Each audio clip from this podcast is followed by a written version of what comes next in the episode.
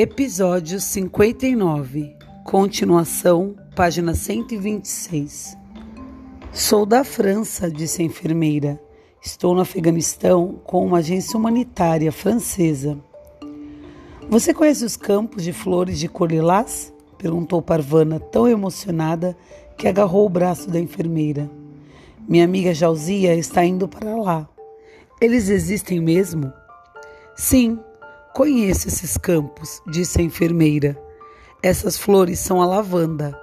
Elas viram perfume. Sua amiga escolheu um lindo lugar para ir.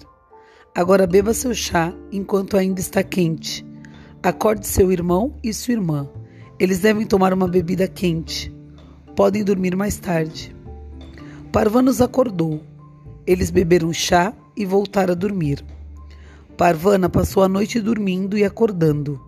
Quando começava a cair no sono, explosões ao longe a acordavam. Ou sonhava que ainda estava andando, andando, andando e acordava de novo. Toda vez que despertava, olhava para Hassan. Ele parecia tão pequeno no berço com o tubo espetado no corpo. Às vezes, quando ela se levantava, Azif já estava em pé, olhando o bebê. Depois de alguns dias, o hospital ficou tão lotado que a enfermeira teve de pedir às crianças para sair. Estou certa que encontrarão famílias que ficarão com vocês. Esperaremos do lado de fora da barraca, disse Parvana. Queremos ficar perto do nosso irmão. A enfermeira deu-lhes uma carta. O Programa Alimentar Mundial montou uma padaria do outro lado do campo, disse ela. Deem-lhe esta carta e vocês poderão conseguir um pouco de pão todo dia. Bem, quase todo dia.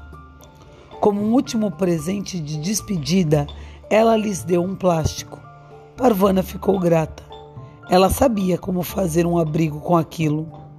Já do lado de fora, Parvana pendurou o plástico na barreira que separava a barraca do restante do campo. Fez uma pequena tenda e cobriu o chão.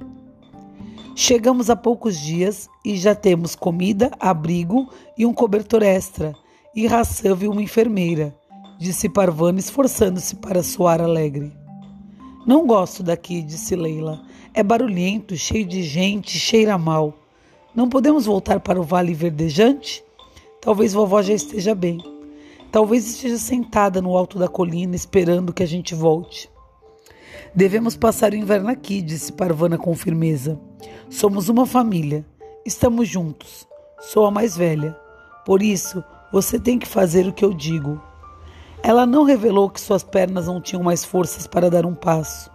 Ela também achava que aquele lugar era ruim, mas pelo menos era um lugar. Havia adultos por perto e a possibilidade de receberem comida regularmente. Além disso, ela não sabia para onde ir a partir dali. Vou sair e buscar o nosso pão, ofereceu-se a Zif. Ele já estava meio deitado e tonto. Tossia. Ele e Leila tossiam o tempo todo. Não vou, disse Parvana. Ela não queria ir. Não queria entrar no mar de gente desesperada. Ela sabia, por experiência de outros campos, que buscar pão ou qualquer outra coisa significava ficar horas na fila e não podia deixar a Zif fazer isso. E vocês? Voltariam para o Vale Verdejante? Ou teriam a mesma prudência de Parvana? Conta para Ana Lu, lá no Google Sala de Aula.